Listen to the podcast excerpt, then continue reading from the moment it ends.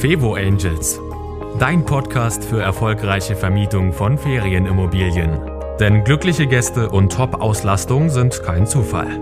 Von und mit Annie Grau. Kleine Überraschung gefällig, dann teste meinen Newsletter. Und ich verspreche dir, schon wenige Tage nach deiner Anmeldung bekommst du eine kleine persönliche Überraschung von mir. Und das soll dir nicht nur eine Freude bereiten, sondern ich zeige dir auch, wie du damit deine Gäste begeistern kannst, und zwar schon vor der Anreise. Also sei gespannt und melde dich an auf www.fevo-angels.de slash newsletter. Und jetzt zur nächsten Folge. In dieser Folge geht es mal um Airbnb. Du hast es vielleicht schon gehört. Airbnb hat eine Stornierungsrichtlinie geändert und zwar bis jetzt waren die Stornierungsgebühren, wenn du von Vermieterseite stornieren musstest, eine Buchung stornieren musstest, dann war die Strafzahlung auf 1000 Euro gedeckelt. Wenn du jetzt ein kleines Apartment hast, nicht erschrecken. Diese 1000 Euro Maximalstrafe, die bisher gegolten hat, das bezieht sich immer auf einen Anteil vom Buchungswert und bezieht sich auch darauf, wie, wie nah das geplante Anreisedatum gewesen wäre. Also bei mir ist es tatsächlich mal passiert, ich hatte eine Doppelbuchung äh, ich habe was ausprobiert im Inserat. Äh, das habe ich am 26. Dezember gemacht oder 27. Dachte, es ist alles gut.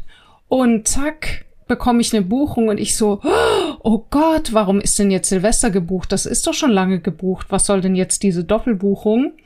Und ich habe sofort reagiert und habe eben gesagt, hey Leute, tut mir leid, ist mir ein Fehler passiert, falsche Einstellungen bitte storniert. Ähm, ich kann das selber nicht rausnehmen.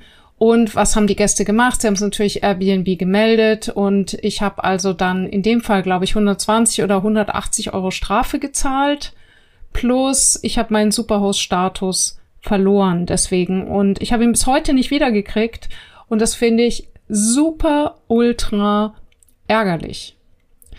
Und das sind die Sachen, also das ist schon allein ärgerlich genug. Und was jetzt noch eben obendrauf kam, ist, dass äh, wenn, wenn du jetzt so eine kleine Butze wie meine vermietest, dann ist es ja mit diesen Stornierungsgebühren schon allein schmerzhaft genug. Wenn du aber ein großes Gruppenhaus vermietest, dann äh, richtet sich diese Stornierungsgebühr, wenn du von deiner Seite aus irgendwelchen Gründen, also äh, nicht vertretbaren Gründen oder so heißt es so schön, wenn du da stornieren musst, dann rechnet sich das halt anteilsmäßig raus und äh, bis jetzt gab es da eben die Obergrenze von 1000 Euro und die ist jetzt eben weg. Also das heißt, angenommen, du bekommst eine sehr kurzfristige Buchung und musst die stornieren, dann kann es sein, dass du einen großen Anteil des Gesamtwertes deiner äh, des, des Buchungswertes äh, als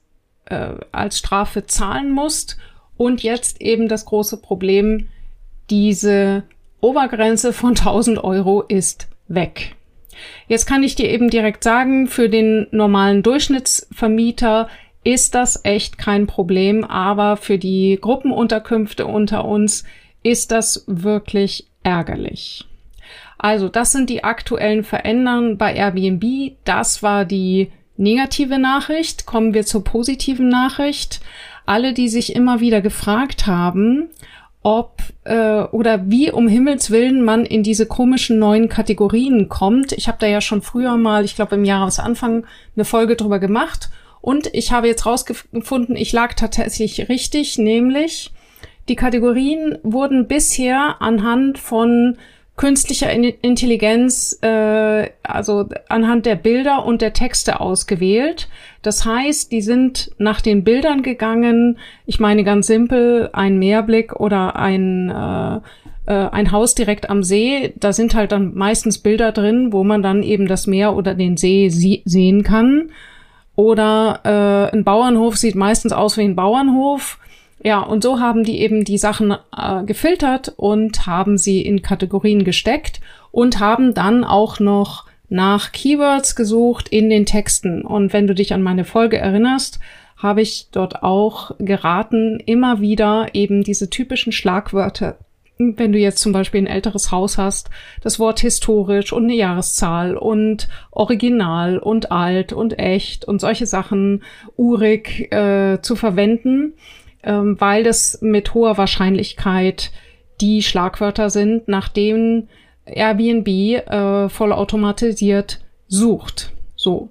Und jetzt gibt es eben die Neuigkeit, dass du die Änderung beantragen kannst, also dass du jetzt endlich eben auch als Vermieter darauf Einfluss nehmen kannst. Denn ich habe neulich gefragt nach Feedback äh, ähm, für, für Airbnb und ich erzähle dir auch gleich, warum ich dieses Feedback eingeholt habe. Nämlich, ähm, ich habe gefragt, okay, äh, was, was denkt ihr, was könnte man verbessern bei Airbnb? Und da kam eben, das mit diesen Kategorien ist echt doof, sagte ein Vermieter, ich habe zwei Häuser nebeneinander und äh, eins ist in den Kategorien drin und eins eben nicht. Und das ist natürlich ein Fehler. Ja, und äh, deswegen eben jetzt hier der Tipp, ruft den Support direkt an. Es kann sein, dass der erste, zweite oder dritte Support-Mitarbeiter das noch nicht weiß oder nicht beherrscht. Gebt nicht auf, es lohnt sich. Also, ihr dürft jetzt oder könnt jetzt Einfluss nehmen, in welche Kategorie ihr rutscht. Mit Kategorien ist das gemeint, was auf der Startseite immer so ganz oben erscheint, diese vielen Icons aus Gästesicht, wenn ihr auf airbnb.com geht dann sind da oben irgendwie 27 lustige Kategorien. Und wer versehentlich in der Kategorie in den Höhlen gelandet ist oder in Jurten und eigentlich ein City Apartment äh, vermietet, sollte jetzt schleunigst handeln. Ja, warum hole ich dieses Feedback ein? Weil ich eben die Ehre habe, eine komplette Airbnb Vermieterregion vertreten zu dürfen. Also ganz anders als äh, Booking.com ist Airbnb wirklich am Feedback der Vermieter interessiert. Das könnte man jetzt alles irgendwie so nennen, ja, ja, äh, das machen die nur, damit die sich gut fühlen und so ein bisschen Promotion oder sonst was. Aber ganz ehrlich, die stecken da so viel Zeit rein, das Feedback einzuholen. Und jedes Mal, wenn ich einen Mitarbeiter von Airbnb irgendwie spreche, also ich meine jetzt nicht den Support, sondern jemand, äh, der vom Orga-Team ist, die fragen ständig nach Feedback und wollen das auch wirklich hören.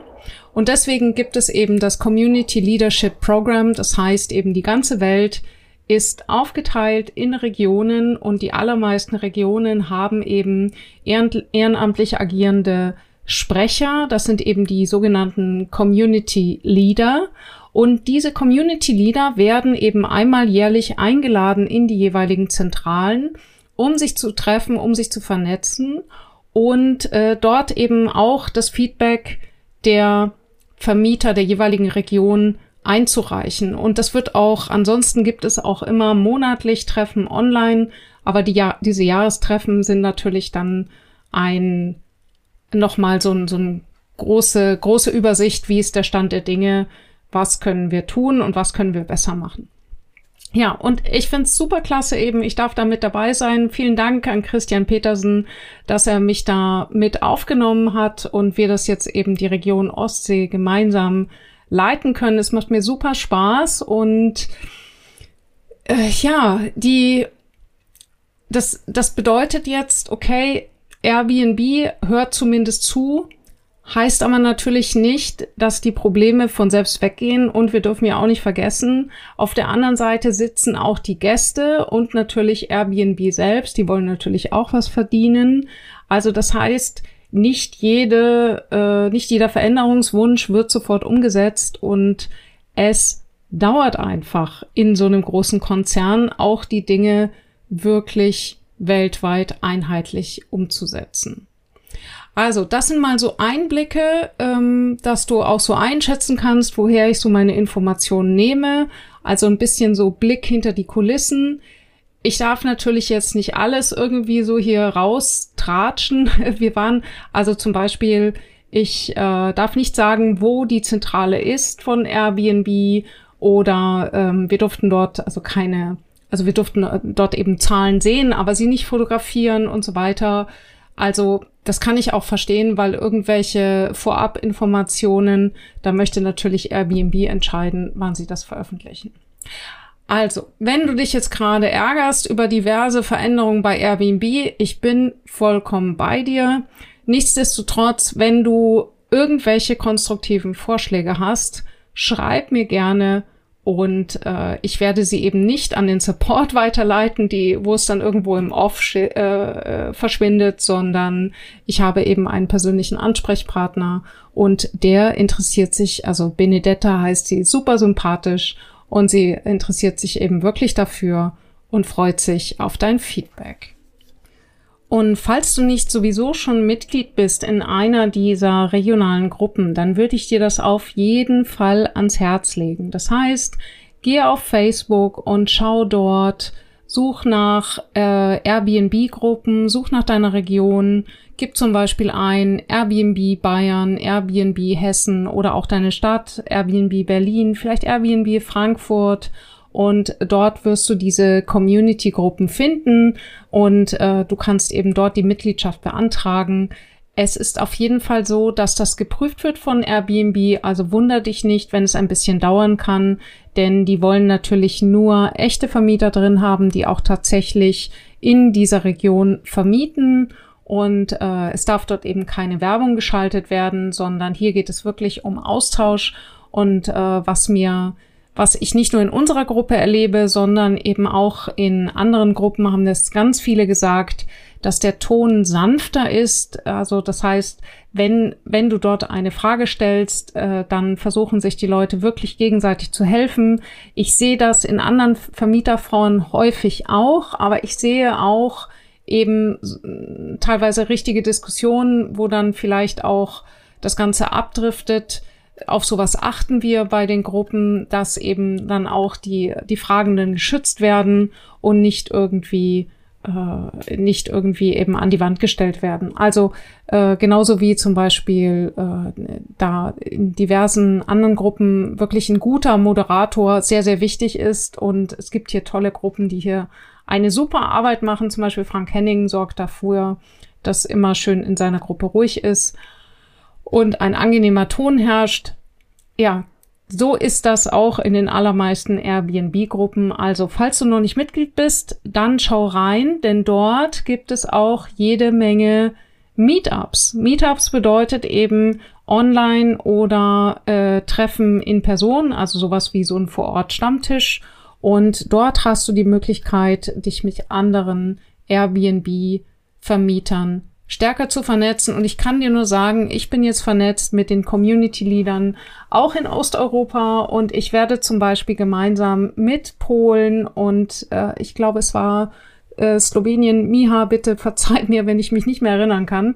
Wir kennen uns erst seit zwei Tagen, aber wir haben auf jeden Fall gesagt, okay, äh, äh, wir helfen uns gegenseitig und ich werde online in Polen und eben Slowenien Meetups mitorganisieren und äh, dort den Vermietern helfen, ihre Inserate zu verbessern und darauf freue ich mich einfach schon. Also, es lohnt sich, in die Gruppen reinzugehen und ich freue äh, freu mich, wenn du mir schreibst, welche Erfahrungen du gemacht hast und welche Verbesserungsvorschläge du für Airbnb hast. Bis dann. Das war Fevo Angels, dein Podcast für erfolgreiche Vermietung von Ferienimmobilien. Mehr Infos auf fevo-angels.de.